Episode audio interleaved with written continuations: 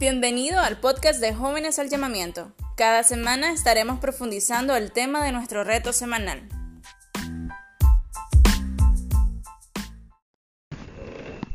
Bienvenidos una vez más a los podcasts semanales de Jóvenes al Llamamiento. En esta ocasión te invitamos a que escuches este podcast hasta el final y que los puedas compartir con tus amigos y con tus seres queridos. Sabemos que será de mucha bendición y ayuda para tu vida. Hoy estaremos hablando acerca de aprender a vivir por gracia. Según 2 de Corintios capítulo 12, versículo del 8 al 10, la Biblia nos dice, en cuanto a esto, tres veces he rogado al Señor que lo quite de mí y me ha dicho, Bástate mi gracia, porque mi poder se perfecciona en la debilidad. Por cuanto de buena gana me gloriaré más bien en mis debilidades, para que habite en mí el poder de Cristo. ¿Sabías que durante el proceso de construcción de la Torre Eiffel, que fueron aproximadamente casi tres años, la gente criticaba esa obra como una de las peores burlas hacia la arquitectura de la época? pensaban que lo que estaban haciendo era una gran obra de chatarra que no iba a tener repercusión en París y mucho menos a nivel mundial.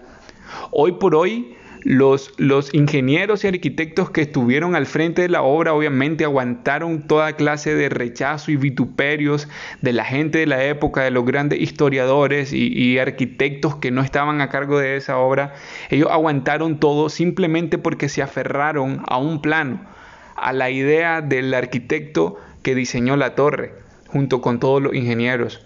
Hoy por hoy la Torre Eiffel es uno es el icono más impactante de la arquitectura a nivel mundial y es el icono arquitectónico más visitado a nivel mundial anualmente esto no hubiese sido posible si estos arquitectos y, trabajadores que estuvieron en la Torre Eiffel se hubieran detenido a escuchar a lo que la gente decía de que la torre iba quedando fea o, no tenía que ir así o, que la estructura tenía que ir de otra manera.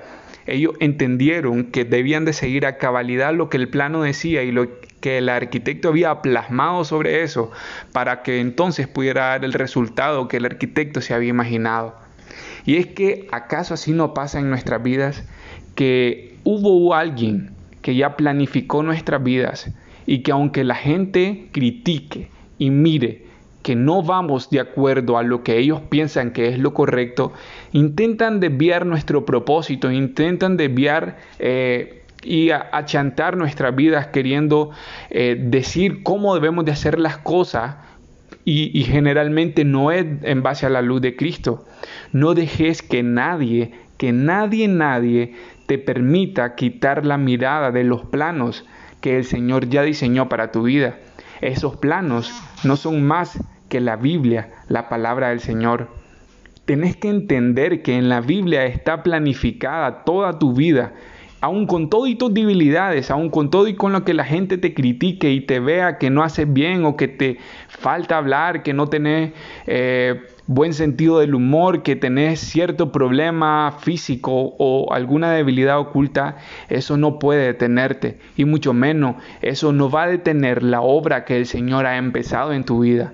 La gente no puede detener lo que Dios ya empezó.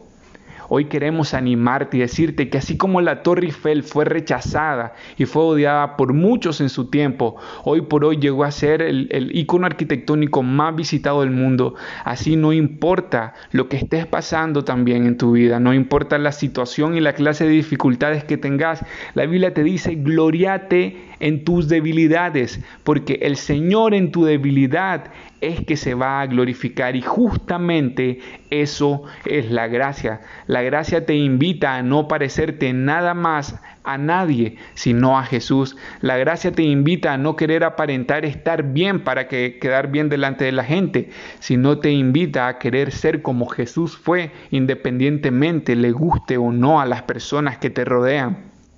La gracia hoy te invita a vivir tu vida a plenitud, libre de estereotipos, libre de rechazos y libre de opiniones negativas que te están destruyendo.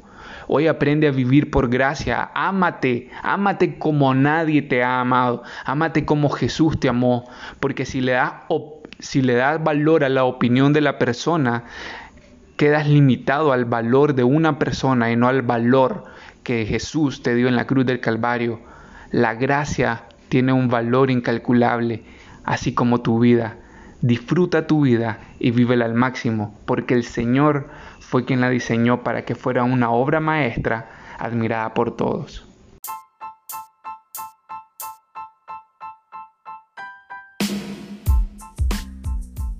Gracias por tener el tiempo de escucharnos. Compartí este podcast con tu familia, amigos y conocidos. Podés seguir escuchándolo en YouTube, Facebook y WhatsApp. Si tienes preguntas sobre el reto de esta semana, escribinos en privado a la página en Facebook de Jóvenes al Llamamiento o a nuestro número de contacto. Gracias por ser parte de esto y juntos poder llevar ánimo y esperanza al resto.